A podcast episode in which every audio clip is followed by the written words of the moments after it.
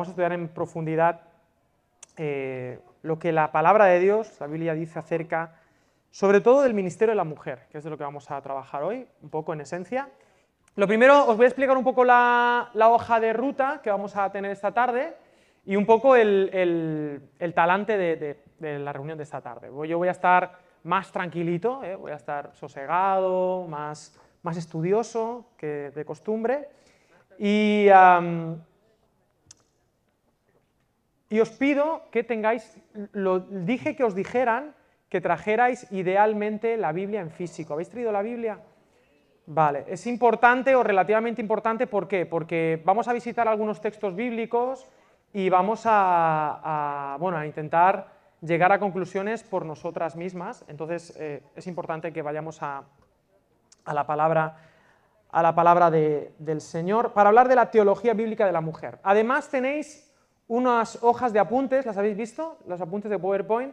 Y os pediría que, eh, en fin, fuéramos construyendo esta tarde poco a poco este tema. ¿Por qué? Porque cada una de nosotras, permitidme el, este, la primera persona del plural en femenino, nos acercamos a este tema desde lo que hemos vivido y desde lo que somos. Y como iglesia local es todo un reto, es todo un reto en, los tiempos que corren hablar de lo que es una mujer y a qué nos llama Dios como mujeres, si es que Dios nos llama como mujeres. además, venimos de algunas taritas, de algunas cuestiones eclesiásticas eh, actuales que son un poco preocupantes y también yo he decidido dar esta charla, no solamente en calidad de yo, de Alex, sino también como pastor de Valencia, porque sería interesante eh, de aquí en adelante que pudiéramos tener claro, más o menos, dentro de un abanico, cuál es la postura institucional de lo que Valentia piensa acerca del ministerio de la mujer, para que mañana, cuando venga una persona, sea hombre o sea mujer, y nos vengan con preguntas, sepamos qué responder. ¿Por qué digo esto? Porque han pasado algunas cositas este año eh, pues, un poco preocupantes en la iglesia, no sé si lo sabéis, probablemente no, pero yo os lo cuento. Por ejemplo, hay un libro muy famoso, ¿conocéis el libro Una vida con propósito? ¿Os suena? El autor es Rick Warren, un pastor que me encanta, extraordinario, un gran teólogo, que tiene la iglesia bautista del sur, de la denominación bautista del sur, más importante de los Estados Unidos. Es la iglesia más influyente eh, bautista, digamos, de los Estados Unidos. Él se jubiló hace poquito y eh, nombró a su sucesor de una manera muy correcta, es un nombre de Dios muy bonito, y además nombraron a dos ministros, ministras de culto, a dos pastoras, eh, para que sirvieran en esa iglesia. Y lo que la Convención Bautista del Sur hizo fue ah, expulsar a la iglesia de la denominación por nombrar a dos mujeres. ¿no? Entonces, eh, algunas de nosotras venimos con algunas ideas del texto bíblico, a mi juicio, y voy a ser muy prudente toda la santa tarde, voy a ser muy prudente, a mi juicio que de alguna manera coarta el ministerio de la mujer. Lo vamos a ir a ver. ¿eh? Cuando vaya anocheciendo, cuando, ¿eh? iremos a los textos bonitos, ¿eh? Primera de Corintios 11, Primera de Corintios 14, Timoteo, pero todavía no llegaremos ahí, porque primero vamos a hacer una perspectiva bíblica general algunas mujeres, como digo, de un corte más reformado y no pasa nada, creen que ellas no deben enseñar la palabra a los hombres o creen que no pueden aportar pensamiento teológico a la iglesia. De hecho, la mujer calle la congregación, ¿no? No es este típico chiste sexista que hacemos y es bonito y está bien y no hay que perder el sentido del humor jamás. Pero, eh, bueno, realmente ese texto está ahí en la Biblia. Y hay mujeres que incluso lo que hacen es ¿qué hacen? Rechazan la Biblia como palabra autoritativa y entonces dicen, bueno, aquí la Biblia se equivoca, en todo lo demás acierta, pero aquí la Biblia se equivoca. Entonces entramos en una especie de, esquizofrenia espiritual donde le quitamos valor a la Biblia mm, y esto tampoco debe ser así. Es decir, yo no he venido aquí a, desde unas ideas preconcebidas, retorcer la palabra para que la palabra de Dios me dé la razón. Esto tampoco sería una buena estrategia. Porque entonces, todos los que estamos, todas las que estamos aquí, lo que sabemos es que lo hemos aprendido de otros. Y yo no quiero jugarle eh, el baile, no quiero bailarle el agua, sería la frase, a la cultura. Yo no quiero llegar a la Biblia y juzgarla desde los sesgos que hoy en día tenemos como cultura, sino que quiero que la palabra de Dios me lea a mí. Y cuando digo la palabra de Dios, digo Jesús de Nazaret. Porque queridos, queridas, las ah, ideas que yo tengo, mis ideologías, mis maneras de pensar y de enfrentar este mundo, al final no son mis absolutos. Mis absolutos o mi absoluto se llama Jesús de Nazaret. Y si mañana Jesús de Nazaret me dijera, Alex, esto es bueno para ti, y yo no lo entendiera, yo me fío más de lo que Jesús me dice a mí que de lo que yo pienso acerca de lo que Jesús me dice a mí. Hasta aquí no sé si me hago entender. Es decir, si el Señor Jesús nos dijera a todas las mujeres que estamos aquí, lo mejor para vosotras, para ser discípulas mías, es que cayese la congregación, no lo ha dicho, ¿eh? pero si lo dijera, yo confío en ese hombre, tanto que estoy dispuesta a cambiar mi manera de pensar por amor a él. Y esto no lo digo de manera teórica. Yo hoy en día hay cosas con las que no estoy de acuerdo con Jesús. Hoy. Pero me fío más de lo que Él enseña que de lo que yo pienso. Por eso, esto lo digo como un aviso a navegantes. No vamos a ir a la Biblia para que nos dé la razón, vamos a ir a la Biblia a ver qué pasa con esto. Y que tengamos la humildad para recibir lo que la palabra de Dios nos dice, porque nos lo dice para qué. ¿Para qué se trata la escritura? La escritura se trata no para reivindicar absolutamente nada, sino para amar mejor al prójimo, para amar a Dios, para cumplir la ley de manera genial. Y como mujeres somos llamadas a amar a Dios y amar al prójimo de la manera más excelente. Y la Biblia nos enseña ese camino. Pero también es verdad que la Iglesia, hombres y mujeres, se han equivocado con su lectura de la palabra de Dios, de Jesús, de Nazaret. Así que bueno, acerquémonos al texto para ser mejores discípulos de Jesús. Tomad notas y vamos a ir a la Biblia. Sí, pero vamos a ir a la Biblia desde Jesús, ni siquiera desde nosotros. Porque queridas, ha habido desde siempre misoginia, ¿sabéis lo que es la misoginia? Yo, utilizo palabras del paradigma bíblico. ¿eh? La misoginia, ¿qué es la misoginia? Vais al ginecólogo, ¿no?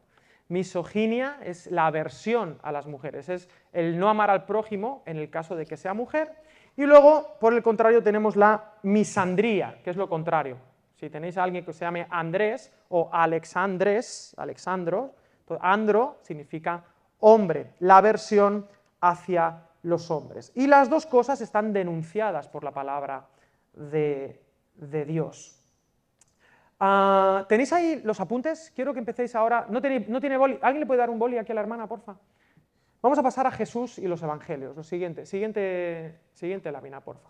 Bueno, he hablado de un lado, de un lado donde ha habido sesgos eh, contra la mujer, pero también hay, hay, otros lados desde los que acercarnos a esta conferencia, ¿no? Desde el lado de, como mujeres, tenemos que luchar y, ¿sabes? Esta, esta idea, y si la Biblia se nos presenta de frente, adiós a la palabra de Dios, ¿no? Adiós a la Biblia. Este también puede ser un lugar desde el que esta tarde quizá nos acerquemos. por eso, antes de empezar con la Biblia hebrea, con el Antiguo Testamento y demás, quiero que empecemos por aquí. Aquí vamos a detenernos un buen rato antes de una pausa, una meriendita que vamos a tener. Jesús, los evangelios y la mujer. En los evangelios el lenguaje nos ha jugado una mala pasada. En nuestra imaginación hemos visto a Jesús siempre acompañado de doce hombres, que es verdad, pero no solamente doce hombres.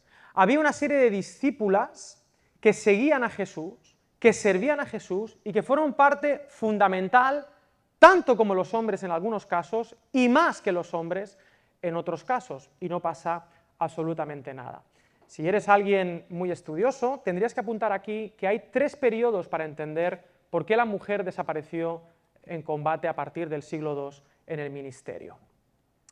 Tenemos tres periodos ah, en el siglo I que explicarán de manera, creo que coherente, por qué la mujer desapareció del ministerio en el siglo II. Primero tenemos la primera etapa, que es esta, hasta el año 30, ¿vale? El Señor Jesús murió en torno al año 30 después de Cristo. Y veremos qué es lo que dicen los evangelios acerca de la mujer y Jesús. Luego tenemos la época apostólica, del año 30 al año 70. Veremos que en esa época había muchas mujeres lideresas del movimiento de, Jesús y veremos ah, que otras mujeres se incorporaron al liderazgo de manera natural y que ejercieron pues, eh, una influencia muy potente en muchos casos en, eh, la, bueno, en la, en, la evangelización, y no solamente la evangelización, sino también la construcción de la iglesia. Pero luego hay una etapa más conflictiva, que es a partir del año 70, del 70 al 110, que es la etapa subapostólica, que es cuando ya los apóstoles han muerto y entonces empiezan luchas de poder y entonces empiezan a olvidarse de la esencia del Evangelio de Jesús y empiezan a institucionalizar la iglesia y entonces ganaron eh, los más fuertes o los que tenían una posición más ventajosa en ese sentido y con todos los miedos que esto englobaba, es decir, los, los hombres. Entonces tenemos que recuperar la tradición evangélica y apostólica. Por eso vamos a empezar entonces con ah, los escritos de los evangelios. Por favor, podéis abrir en Lucas capítulo 8, versículo 3. Vamos a buscarlo ahí. Empezamos. Vamos a leer mejor desde el 1, del 1 al 3. Y en las mesas os voy a dar dos minutos para que lo leáis en voz alta ahí en las mesas y me digáis a qué conclusión llegamos. Lucas 8, del 1 al 3, una lectura rápida ahí en las mesas. Hablad entre vosotras qué conclusión llegamos ahí y empezamos por aquí. ¿Vale? Adelante. A ver, conclusiones a las que llegamos en general, alguna que quiera a viva voz, muy cortito, os doy 10 segundos, pero ¿qué conclusiones llegamos simplemente con una lectura rápida de estos tres versículos? Sí, Alejandra. Se arriesgaban a tener mala reputación. ¿Qué más? ¿Otras conclusiones? ¿Más sencillas o más complejas que esa? Mujeres influyentes. ¿Qué más? Ese es muy interesante. La Paganini del ministerio de Jesús no era Judas, Judas lo administraba, pero pero las que sostenían económicamente el ministerio itinerante de Jesús eran mujeres de buena posición. ¿Qué dice qué? Sus bienes. Eran, eran, ellas eran personas que podían manejar sus propios bienes. Siglo I. ¿eh? ¿Qué más? Dice otro detalle muy bonito. Lo acompañaban. Es decir, la imagen que tenemos, y esto es importante y lo voy a demostrar ahora con un texto más, y por eso voy calmadito. Yo hoy no voy a estar histriónico, estoy muy relajado, muy chill. Eh, la imagen que tenemos es de un Jesús que va con 12 hombres y se va encontrando con mujeres que aparecen y desaparecen. Pero esa imagen es una imagen mm, evangélica, pero no, se corresponde con la realidad. Porque según Lucas 8, dice, lo acompañaban, iban con él. Había un grupo de 12 hombres, llamados los 12 apóstoles, que tenían una función concreta simbólica, pero además de ellos habían mujeres en plural, y no pocas, que iban con Jesús como discípulas de Jesús a pleno derecho. ¿Se entiende esto? Lo veremos ahora un poquito más adelante con un texto todavía más, más claro, pero vemos a Susana, a Juana como seguidoras y colaboradoras a nivel económico. Luego veremos, por ejemplo, a Marta y a María. ¿Os acordáis de Marta y María? Marta y María parecen como amiguis de Jesús ahí en Betania, como que no importan mucho, pero vamos a tener que hacer una lectura de la sospecha. Eh, Marta y María, claro, ¿qué pasará con ellas? Marta y María son gente extraordinaria. ¿Qué pasa con Lázaro que Jesús lo resucita? Marta va a hacer una declaración teológica ah, solo a la altura de Pedro, cuando, cuando hable acerca de que Jesús lo va a resucitar. ¿Qué pasó con estas mujeres en Judea? ¿Qué pasó con Lázaro resucitado? Os digo más, ¿qué pasó con Juan 4, con la mujer samaritana. Esa mujer, para empezar, la mujer samaritana en Juan 4, según el Evangelio de Juan, y el Evangelio de Juan se escribe, esto es importantísimo, en el periodo subapostólico, año 90, donde ya las mujeres están perdiendo la batalla. Pero el Evangelio de Juan es un, un evangelio reivindicativo del ministerio de la mujer, porque aquí se demuestra que el primer evangelista de la historia fue una mujer y además samaritana y además casada cuatro veces y en ese día estaba viviendo en concubinato con alguien que no era su marido. Pero se convirtió en la primera evangelista de la historia y si está en el texto es porque probablemente, dice que muchos creyeron, ¿sí o no? ¿Tú te has preguntado qué pasó con esos?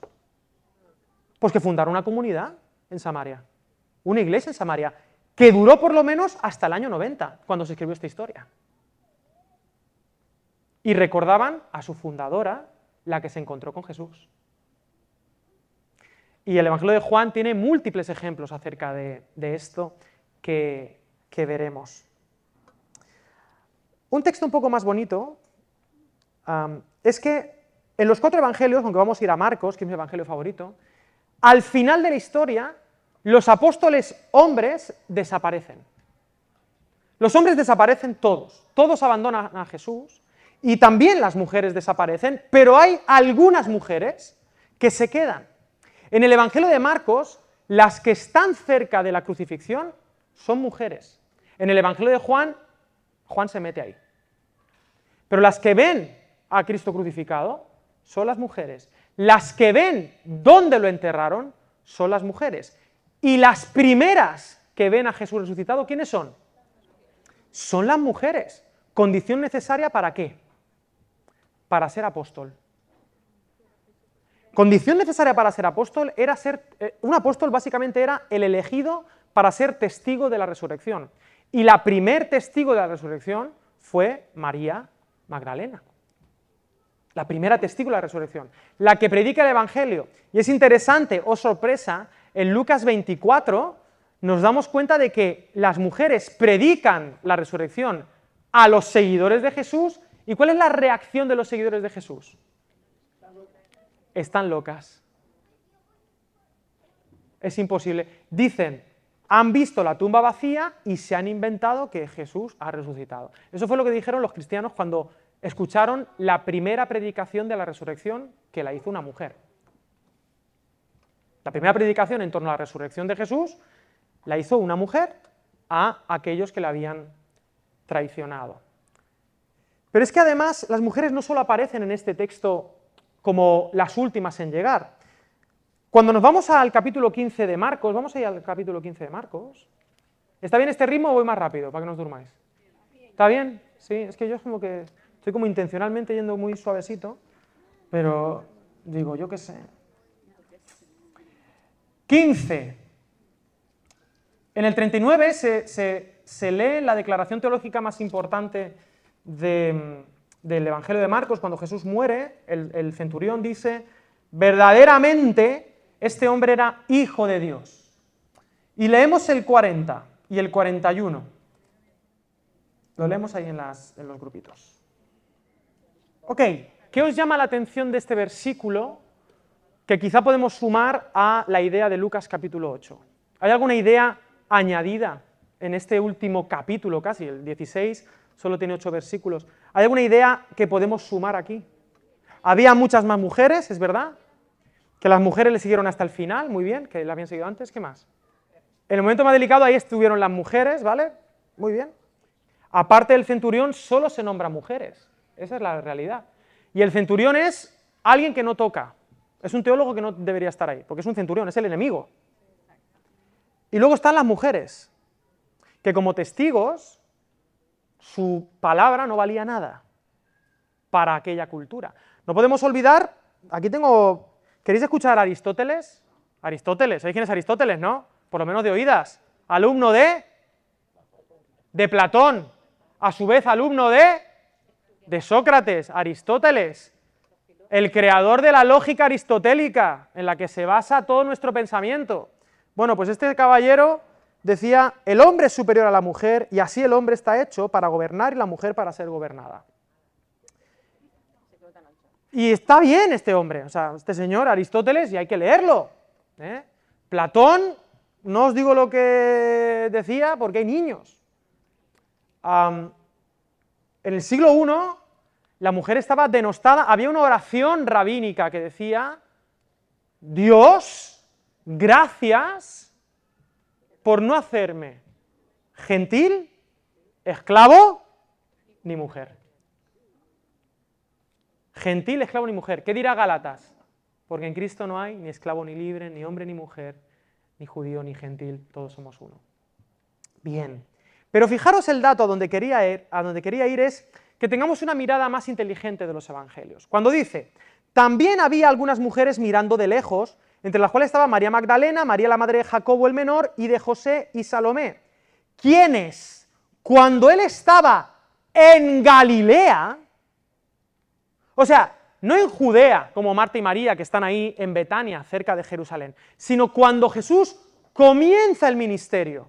Es en Galilea donde llama a quién? A Pedro, a Juan, a Jacobo, a Andrés, es donde empieza eh, todo su recorrido, Capernaum, ¿verdad? El mar de Galilea, y dice el versículo de una manera muy generalizada, pero muy clarificadora, dice, cuando él estaba en Galilea, ¿qué dice? ¿Lo qué? Los seguían. Los seguían y le servían. Y cuando en griego aquí dice los seguían, esto no es una cosa baladí, esto es una cosa sin importancia, porque ese seguimiento, las únicas personas que seguían a Jesús en este contexto eran los discípulos. Los seguían. Y no solamente lo seguían, sino que lo servían. Lo seguían y lo servían. Eran parte integrada del equipo de Jesús. Por lo tanto, ¿A qué nos invita este versículo? Nos invita a volver a Marcos 1, esto no lo vamos a hacer, pero de tarea para tu casa, tendrías que irte a Marcos 1 y cada vez que veas discípulos, entender que ahí no estaban solo un montón de hombres, sino que ahí había un montón de hombres y mujeres. Y hay que hacer esa lectura, porque el texto no lo dice. Le seguían y le servían desde Galilea, desde el principio. Por lo tanto, hay que hacer una lectura bonita, profunda, integradora del Evangelio de Marcos, donde vemos a mujeres actuando. En Lucas capítulo 10, y esto no lo puedes, ¿estáis tomando apuntes? En Lucas capítulo 10 vemos que el Señor envía a 70 o a 72 personas a expulsar demonios y a sanar a los enfermos. Y no se nos dice, nosotros imaginamos que son 70 hombres. Lo imaginamos. Pero el texto no nos lo dice. Sería nuestra lectura machista del texto pretender que justamente todos los exorcistas y terapeutas que el Señor envía eran hombres. Debemos entonces, por lógica formal, dejando de lado nuestros sesgos, ver que en el equipo de Jesús antes de que Jesús muera en la cruz, en Lucas capítulo 10, Él envía a hombres y mujeres con el poder de sanar enfermos y expulsar demonios. Había mujeres exorcistas, había mujeres sanadoras, terapeutas, en el nombre de Jesús, incluso antes de Hechos capítulo 2, incluso antes de la venida del Espíritu Santo. El Señor entrenó a estas mujeres y a estos hombres y los capacitó para expulsar demonios y sanar a los enfermos y predicar el Evangelio.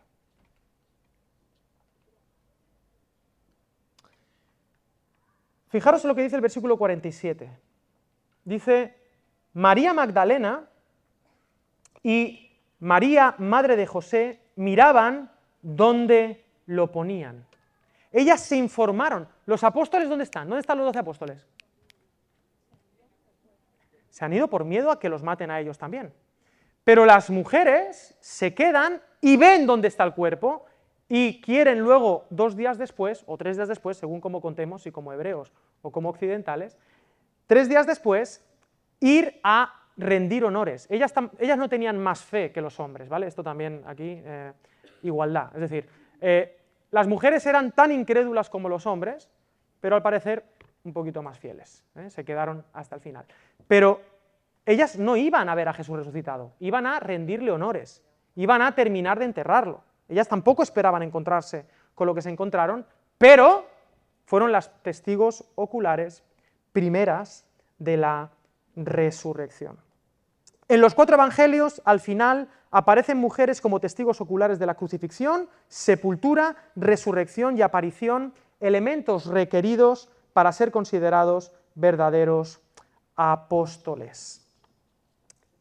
Tanto es así que cuando uno hace una lectura del Evangelio de Marcos, se da cuenta que toda la parte de la crucifixión, al menos en el Evangelio de Marcos, está escrito en perspectiva femenina. Es decir, yo no estoy diciendo que ese capítulo, el 14, etcétera, sea escrito por una mujer, pero el que lo escribiera, sea hombre o mujer, lo escribió de acuerdo a lo que mujeres le contaron. Eh, ¿Habéis entendido eso? Por lo tanto, en el texto bíblico nos encontramos en los pasajes más fundamentales de la fe cristiana la perspectiva femenina de los hechos. ¿Ok? Porque no había otras personas que lo pudieran haber visto y por lo tanto contado. Obviamente el comodín del Espíritu Santo resuelve siempre todo, ¿no? Pero eh, no es el comodín que podemos utilizar en este estudio. por lo tanto, para cerrar esta idea, dice, hay que releer de nuevo el Evangelio y visualizar mujeres cada vez que Jesús se reúne con sus discípulos, enseña, discute algún asunto, hace un milagro, los reprende, ¿eh? y bueno, y algunas otras cosas. Algunas mujeres estaban mirando de lejos, no dice eso. ¿Qué dice Marcos? A ver. En el versículo 40 no es algunas mujeres, esto es un detalle que, quiero que veáis, es muchas mujeres, en realidad. ¿Vale? Es que aquí he puesto algunas porque fíjate tú. Os doy un plus, un qué, una, una sí, un plus, un añadido. Eh, capítulo 24 de Lucas, versículo 22. Aunque también nos han asombrado unas mujeres de entre nosotros, las cuales antes del día fueron al sepulcro, como no hallaron su cuerpo, volvieron diciendo que también habían visto visión de ángeles quienes dijeron que Él vive. Es decir, están alucinando estas mujeres, ¿vale? O sea, que esta es la fe de los primeros cristianos. Y a menos que Jesús resucitado se apareciera luego a estos dos, que esta es otra, en el camino de Maús damos por hecho que son dos hombres. Pero eran dos personas que iban a su casa y solo tenemos el nombre de uno, que es Cleofas y su mujer, que volvían a casa, eran discípulos de Jesús, desanimados. ¿eh? Para estas lecturas simplemente como, como añadido. ¿eh? Dicho esto, las mujeres no solo aparecen como discípulas de Jesús, sino como interlocutoras de Jesús. Solo hay una persona en todos los evangelios, en todos, que le lleva la contraria a Jesús y Jesús le da la razón y le hace caso que es la mujer sirofenicia. La mujer sirofenicia, la mujer sirofenicia era de la misma tierra que Jezabel, ¿vale? Que Jezabel. Y eran considerados pecadores, y más siendo una mujer pecadorísima, ¿vale? Más pecadora que ninguna. Su hija estaba como endemoniada. ¿Y por qué se endemonia una persona? No lo sabemos, ¿vale? Pero a priori, ¿por qué se endemonia una persona? ¿Qué es lo que se dice en las películas? ¿Por qué una persona se endemonia? ¿Está poseída? Sí, pero vale, está poseída. Porque abre puertas al enemigo. O, no está este rollo de moda, no es que mi hijo, porque su padre abrió una puerta y su abuelo tenía un tótem de no sé qué. Nosotros hacemos esas películas, que eso no está en la Biblia, pero nosotros, venga, lo, lo compramos, ¿no? Es que tengo ahí un cuadro que está al revés y entonces por ahí ha entrado Satán y tal, no sé qué. Pero en cualquier caso, cualquiera pensaría, pues si tu niña está poseída, por algo será. Madre. ¿No? La madre tiene la culpa. Entonces, llega allí y Jesús, no, no cuento el contexto del todo, pero Jesús llega y le dice, oye, pero hija, no es bueno, ¿no? Que, que, que, comas del pan de la mesa, porque esto, esto aquí no encajamos, aquí hay un montón de hombres y, todos hebreos y tú, sirofenicia, impura, con una niña endemoniada. Y la está probando. Y esta mujer, que es una mujer de armas tomar, le dice, sí, señor, pero hasta los perros comen de las migajas. Cuando Jesús ve eso, dice, viva la madre que te parió. O sea, ole, ole, ole, tu fe, es que, es que esto es lo que yo estoy buscando. Hay un montón de mujeres en el contexto de los evangelios que dialogan con Jesús, que predican, la primera evangelista, Juan capítulo 4, que echan fuera demonios, que sanan a los enfermos. En el Evangelio de Juan las mujeres líderes aparecen con más fuerza. La primera predicadora de la historia, la mujer samaritana, ya lo he dicho, pero aparecen otras más.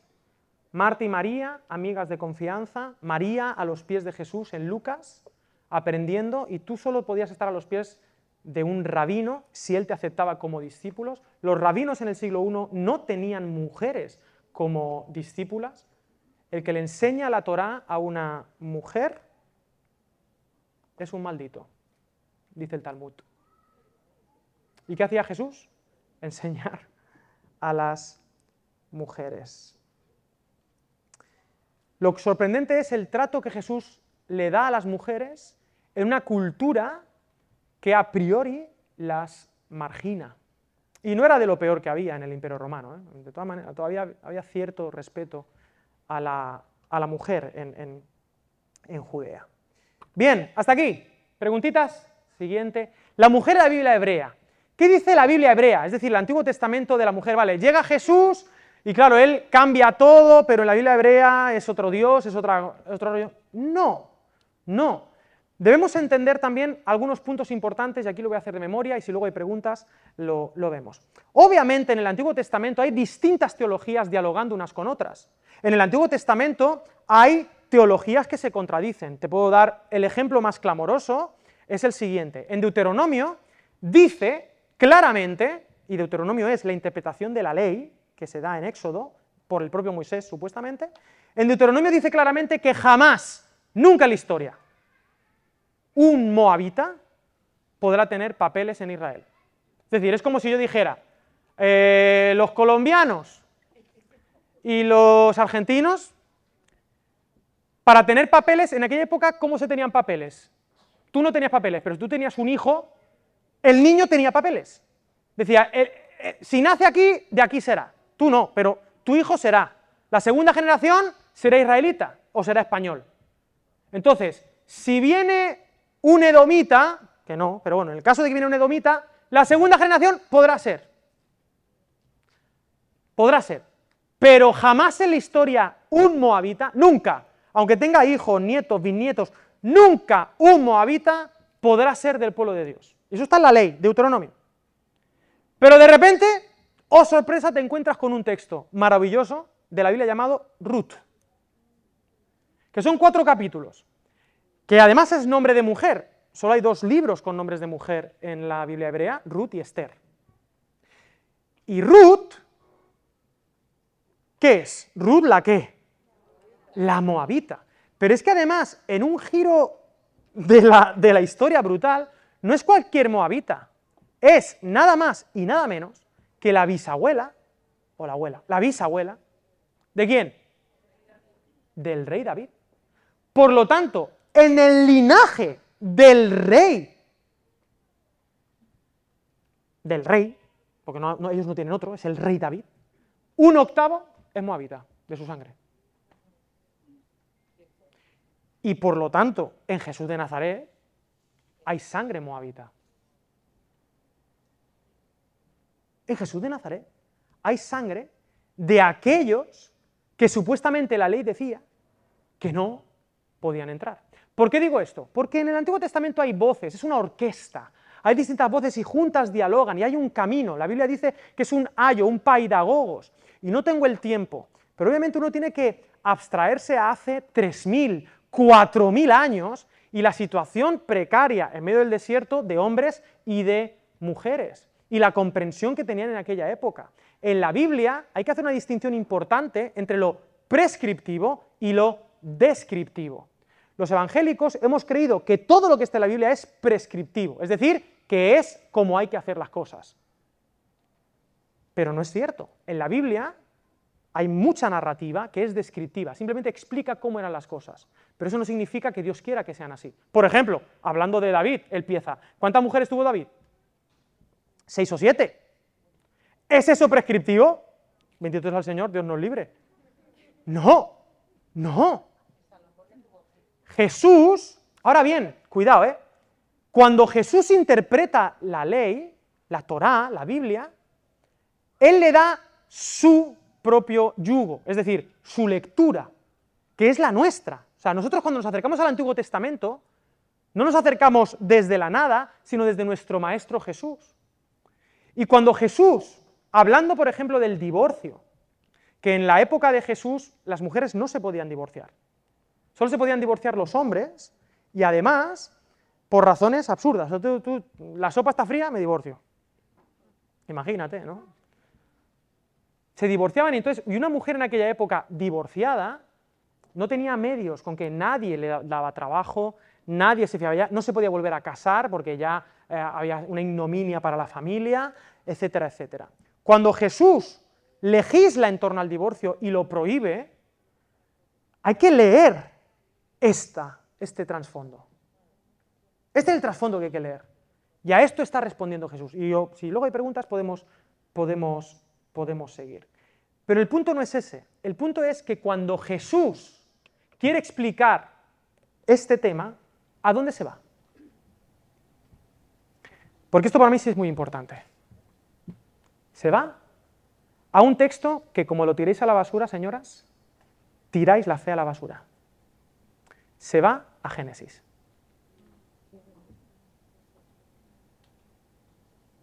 Se va a Génesis. A Génesis 1 y a Génesis 2 para explicar qué hace un hombre y qué hace una mujer. Y es genial, porque ese texto somos nosotros. Hoy en día veo corrientes que quieren tirar Génesis a la basura, pero si tú tiras Génesis a la basura, querida, tiras toda la teología de la Biblia a la basura. La Biblia enseña que estamos hechos a imagen de Dios, varón y hembra los creó, a imagen de Dios los creó. Que hay dos maneras, y solo dos maneras, de ser humano, como hombre y como mujer. No hay otra manera de ser humano en esta tierra. No existe. Son dos manifestaciones de la gloria divina y como tales, necesariamente son diferentes.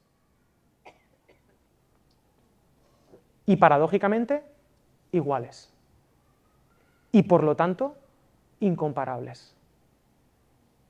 Jesús se va al Génesis y desde el Génesis les dice, no era así. Moisés os dio carta de divorcio porque sois duros de corazón. Pero la Biblia es muy clara. Dejará a su padre y a su madre, se unirá a su mujer, serán una unidad, serán el equipo más creativo de la historia. Solo dos seres incomparables, diferentes e iguales en dignidad pueden ser el equipo más creativo del mundo. Un hombre y una mujer es el único equipo en esta tierra que puede hacer una persona. Que eso es lo más increíble que existe, que es otra imagen de Dios en esta tierra. Y basado en esto, los movimientos que, abogaban por los derechos de la mujer eh, en el siglo XIX, extraordinarios, basaron en el Génesis sus proclamas para tener derecho al voto, etcétera, etcétera, porque dicen, Dios hizo al hombre y a la mujer a imagen de Dios. Bien, esto solo es un pequeño dato. Más cositas en torno a la Biblia hebrea. Es verdad, como he dicho, que hay cosas que dices, un momentito, aquí parece que la mujer sale perdiendo. Hay veces que podemos decir una interpretación un poco ligera, eh, por ejemplo, por poneros un ejemplo, y esto lo cuento porque yo hablé con una teóloga hebrea, una hebrea que era, era una, ella decía, yo soy una, soy una arpía hebrea, decía ella, profesora de historia en la Universidad de Jerusalén, y me dijo, eh, nos hicimos muy amigos cuando estuvimos en el viaje, eh, yo digo, pero, pero chica, claro, tú lees, cuando habla de la mujer impura, ¿no? y la mujer impura porque le viene el periodo, dice, Alex, pero es que en la Torá impuro no significa pecado, es una impureza ritual. Dice, Alex, tú tienes que imaginarte en medio del desierto, rodeada de esos cazurros hebreos, y que tú estabas a merced de tu marido, pero que tú tenías el derecho por la Torá de decirle a tu marido que no una semana. Y quedarte en casa sin hacer nada una semana. Si te nacía niño, tenías 40 días de baja. Si te nacía niña, 80 días de baja. Todas orando que sea niña. Y esta lectura me lo hizo, yo no, ¿eh? yo, no tenía ni idea de esto, me lo hizo esta profesora de historia, que ni es creyente, pero es una arpía hebrea, decía ella, muy maja. Además, en la Biblia hebrea, sorprendentemente aparecen mujeres, es verdad que no muchas, pero aparecen mujeres protagonistas de la historia. Hay un libro muy interesante que, si alguien se lo quiere comprar, de un autor, uh, Xavier Picaza, Mujeres en la Biblia judía, ¿eh? este es un autor interesante, obviamente eh, es eh, profesor de la Universidad de Salamanca, una de las primeras universidades de lengua hispana, mm, que llenó Latinoamérica de universidades, al contrario que los gringos, que no hicieron nada en Estados Unidos, nosotros a los 15 años, universidades por todo México y demás. Universidad de Salamanca, esta gente envía teología buena y han hecho un estudio sobre teología de la mujer en el Antiguo Testamento, de manera imperfecta, sí, pero avanzaban los derechos de la mujer.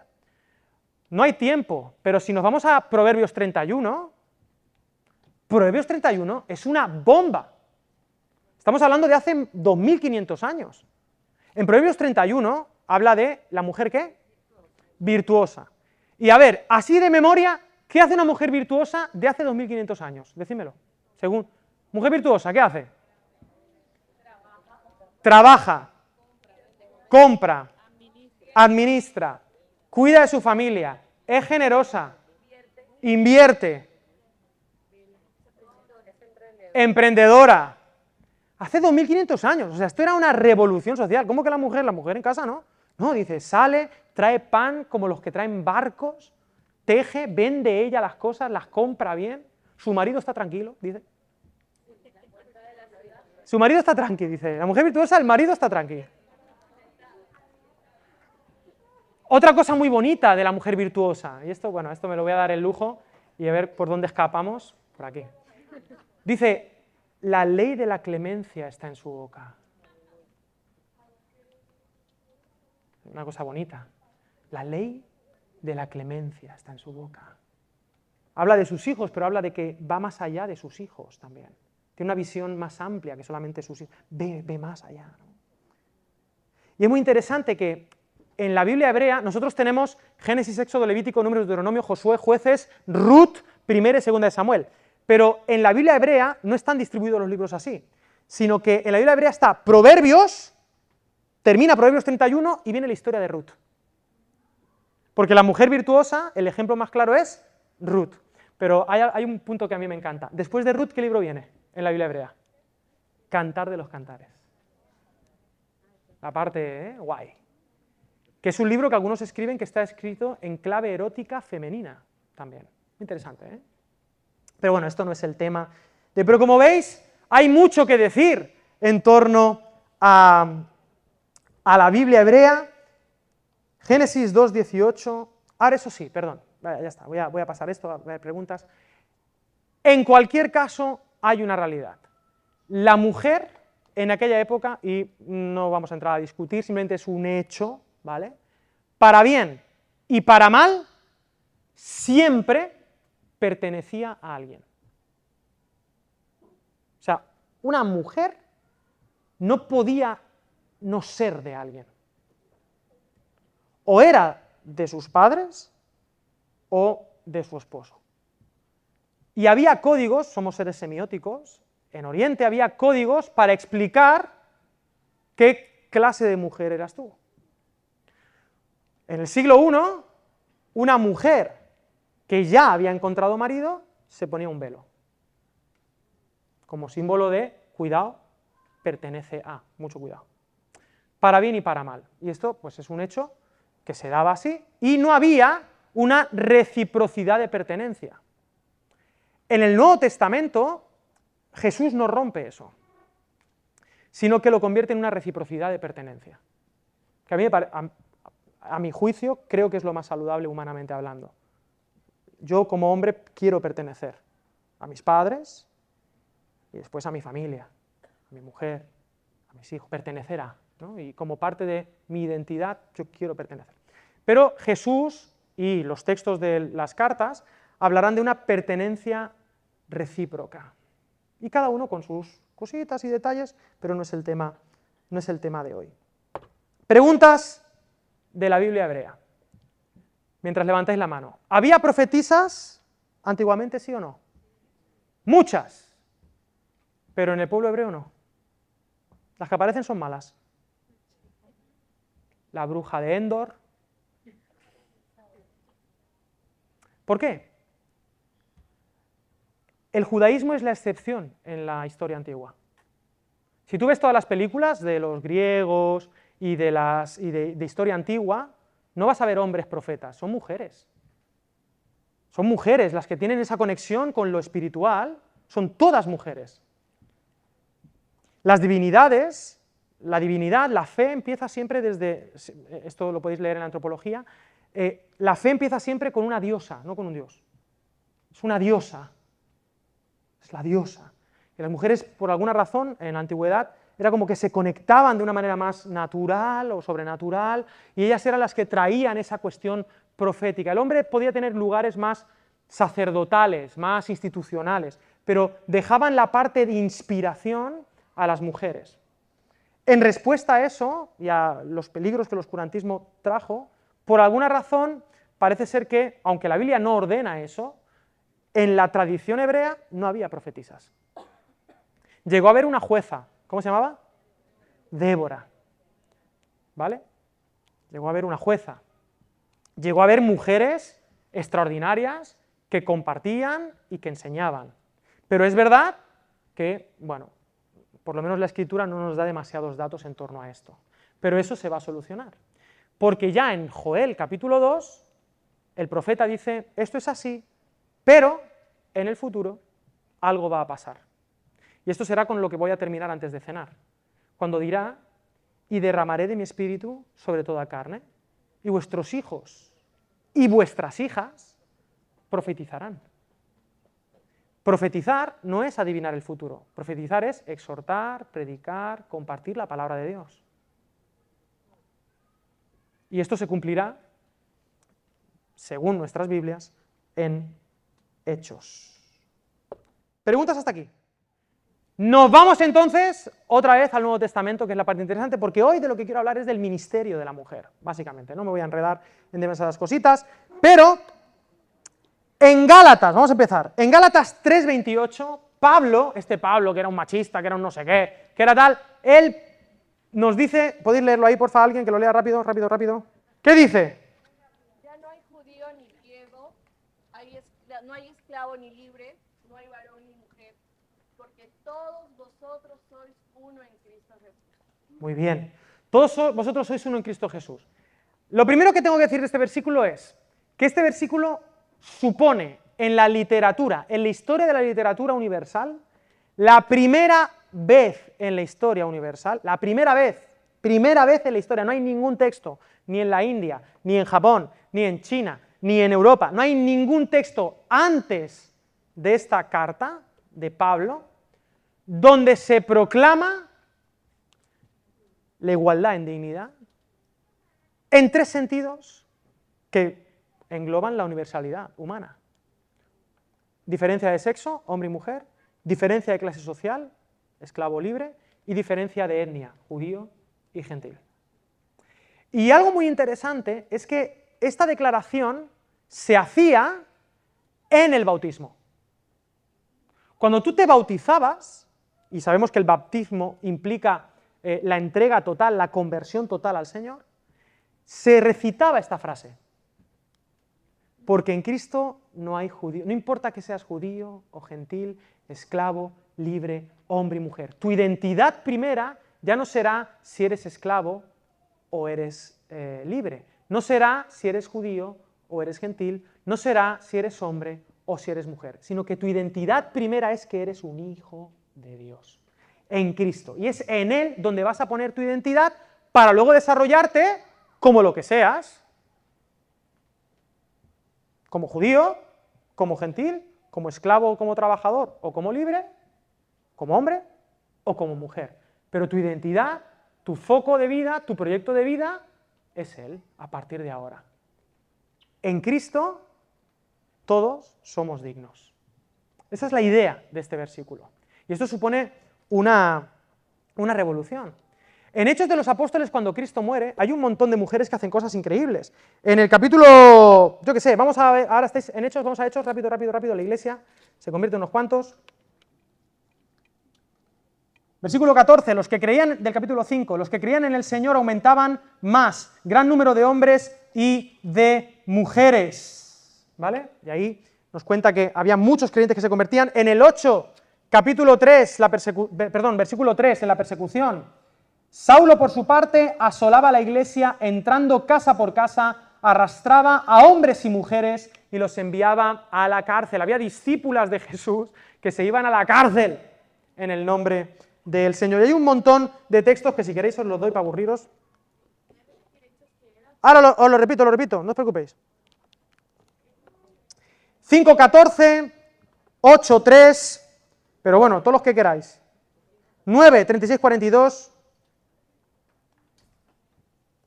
En Hechos de los Apóstoles nos encontramos con mujeres extraordinarias. Os las voy a leer. Dorcas en Jope, la madre de Timoteo en Listra. Es interesante que la madre de Timoteo le enseña qué a Timoteo. La fe. ¿A quién? A uno de los predicadores más importantes del Nuevo Testamento, que escribió varias cartas.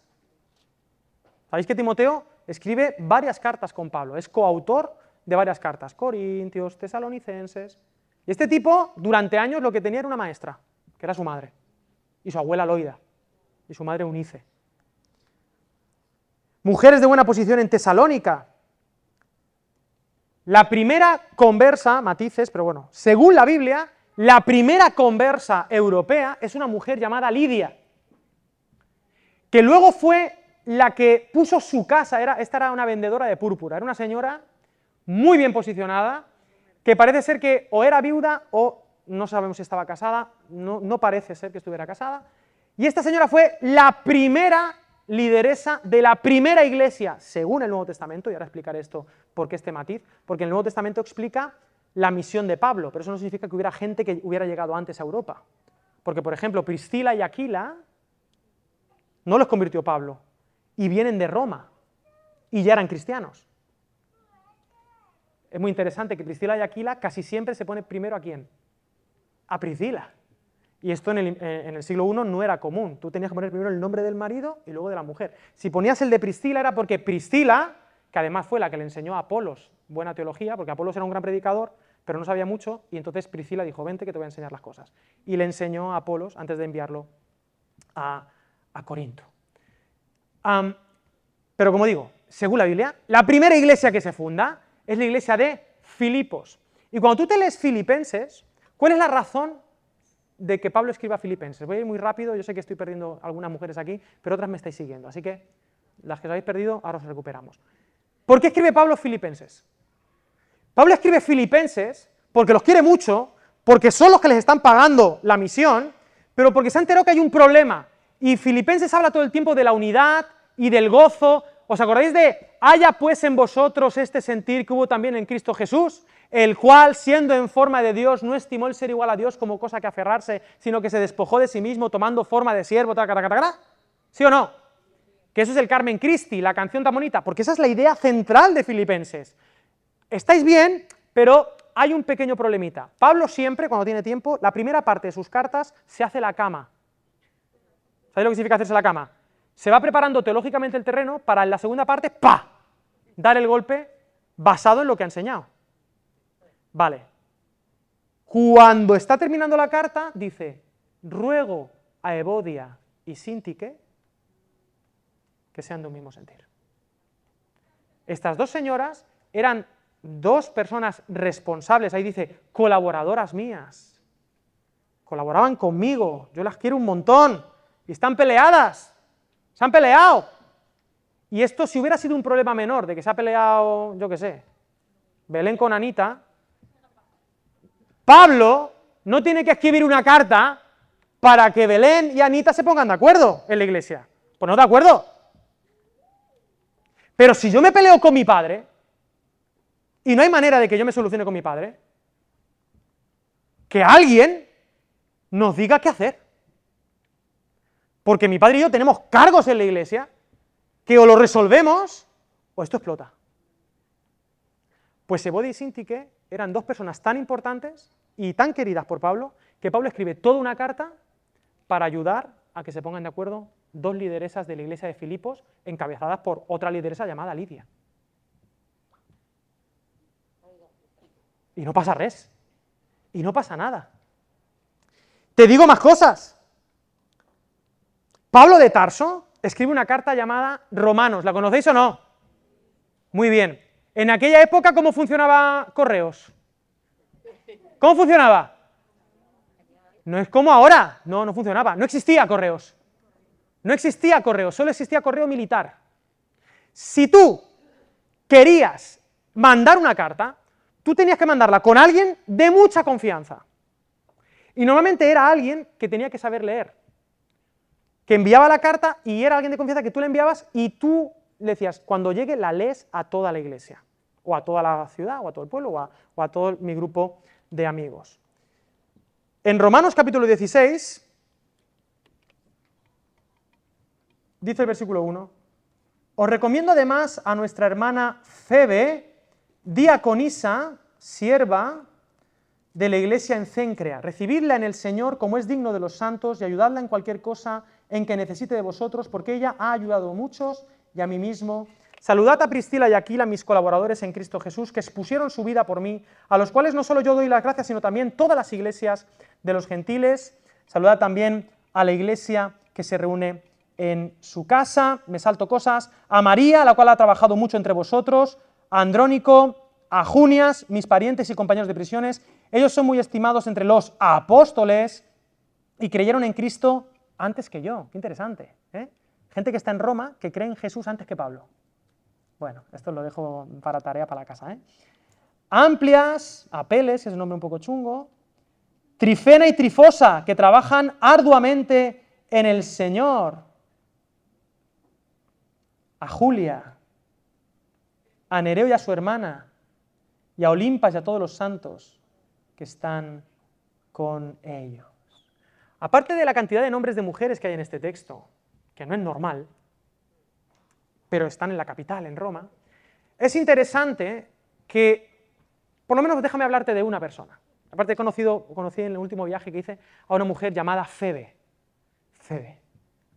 Y pensé, digo, pues voy a hablar de esta mujer. Porque Febe es muy importante. Porque Febe es la portadora de la carta a los romanos. Febe, ahí dice, recibidla, ¿por qué? Porque está diciendo, es ella la que lleva la carta. Desde Corinto, cerca hay una ciudad llamada Cencrea, y la diaconisa, la sierva, y aquí no puedes entender diaconisa como la que barre. En aquel momento, un diácono era alguien que predicaba. Felipe predica. Era alguien que tenía que, sí o sí, ser lleno de Dios. La diaconisa de Cencrea, que es una responsable de la iglesia de Cencrea, es enviada por Pablo desde Corinto con la carta a los romanos. Y casi con toda probabilidad, la primera persona en la historia de la humanidad que verbaliza la epístola a los romanos en público fue Febe. O sea, es muy probable que la primera vez que Romanos se lee en público, el tono fuera un tono de mujer. Fuera una mujer la que estuviera exponiendo Romanos. Romanos, que es la carta, digamos, teológicamente más importante ¿no? de, de Pablo. Pero es que no está, no está ahí solamente. Damaris en Atenas. Cuidado con la lectura, porque dice en Hechos 17 que había muchos filósofos. ¿Os acordáis de que había muchos filósofos en Atenas, allí en el Areópago, y Pablo predica? ¿Pero quién se convierte? Dos personas. Se convierte Dionisio, filósofo, aeropagita. ¿Y quién se convierte? Damaris. ¿Y quién era Damaris? ¿Quién era Damaris? Si lo que había eran filósofos, ¿qué era Damaris? una filósofa, que estaba allí también y que escuchó y dijo, esto me lo creo. Bien. Bueno, y podría daros más, más ejemplos. Y luego, si queréis, os cuento las cuatro hijas profetisas de Felipe. ¿Se acordáis de Felipe, el diácono? Pues tiene cuatro hijas. ¿Y qué te crees que hizo el, el tío? Las entrenó y las convirtió en profetisas. ¿Eso se puede entrenar? Sí, claro. Si no, no estaría. En cuatro predicadoras, eran cuatro cracks, cuatro hermanas, y las cuatro profetisas. Y eso no, tenemos que discutir con eso, o sea, tenemos que hablar. Y esto yo no estoy aquí, no, de verdad, los que me las que me conocéis sabéis que yo no estoy aquí abogando por nada, ni por tal, tal. Pero queridas, lo que quiero es que os empoderéis con el poder del Espíritu Santo para que sepáis que Dios no es tonto, que si Dios os ha llenado del Espíritu Santo, es para que hagáis algo con vuestra vida. Y que somos el único ejército, eh, el único ejército que no está aprovechando más del 50% de la capacidad y el poder que tiene. No sé si me entendéis. Y esto no es una cuestión reivindicativa, de, de, furor. ¿Veis el concurso de furor? ¿Alguien se acuerda? furor, furor, na, na, na, na, na, que era hombres contra mujeres. Nosotros no estamos en esa película. No es nuestro negocio. Eso, eso está totalmente en contra del proyecto de Dios para esta tierra. Ese es otro proyecto, totalmente diferente. Pero sí estamos para recordar que las mujeres tenemos ministerio, que la palabra ministerio es muy dolorosa en castellano. ¿eh? Es servir, ¿eh? A ver que... Haya pues en vosotras el mismo sentir que hubo en Cristo Jesús, el cual, siendo en forma de Dios, no estimó el ser igual a Dios como cosa que aferrarse, sino que se despojó. Así bien. El cristianismo no es un camino hacia arriba, es un camino de, lograr, es un camino de entrega y de dar y de, amar al prójimo más y mejor. Pero considero que nuestra estructura a veces nos ha jugado malas pasadas. Ya, ya he terminado esta sección, vamos a tomar un descansito. simplemente, bueno, es que podría hablar de muchas cosas, pero ¿hay alguna pregunta aquí antes de un último golpecito? Un golpe, de, efecto. Luego vamos a ir a los textos conflictivos, los que molan, ¿vale? Solo esta es la introducción para que veáis. ¿Alguna preguntita? Termino con una más loca todavía. Junia. Junia, en Romanos 16, dice, es muy querida entre los apóstoles. Entre los, entre los enviados, Junia es una de ellas. Y hay cosas muy graciosas en el texto que no voy a explicar, eh, pero un poquito. Algunos dijeron, no, Junia no, Junias. Nombre de hombre. Y no es nombre, es nombre no existe ningún Junias en aquella época que fuera un hombre, era una mujer. Pero la iglesia quiso, o sea, el, primer transexual, o sea, convertir, o sea, teológicamente, con tal de no reconocer que había un apóstol, una, una, que aparte es interesante que está en los saludos, es decir, Pablo lo da por hecho, no es que Pablo esté defendiendo, simplemente lo dice porque es lo normal para él. Saludad a Junias, muy querida entre los apóstoles. Es una máquina, es una crack y mírala, tal. Y esto ha pasado varias veces. ¿eh? Hay una iglesia por ahí, la iglesia de Santa Priscila, se llamaba en el siglo II. Después dijeron la iglesia de Santa Priscila y Aquila. Luego la iglesia de Aquila y Priscila. ¿Eh? Somos tremendos, ¿eh? En fin, esta es la primera parte, ¿eh? luego vamos a hablar de otras cosas. Pero, en fin, yo de momento quisiera saber qué te llevas de lo que hemos hablado hasta aquí. ¿Qué, idea te, queda más o menos? Más o menos, con esto, ¿eh? ahora vamos a ir a los textos chungos, ¿eh? con los que os peleáis las teólogas de la sala. ¿Cuáles conclusiones llegáis a esto? Con, tanto con la Biblia hebrea, con los evangelios, con hechos, con algunas ideas de las epístolas. Contadme.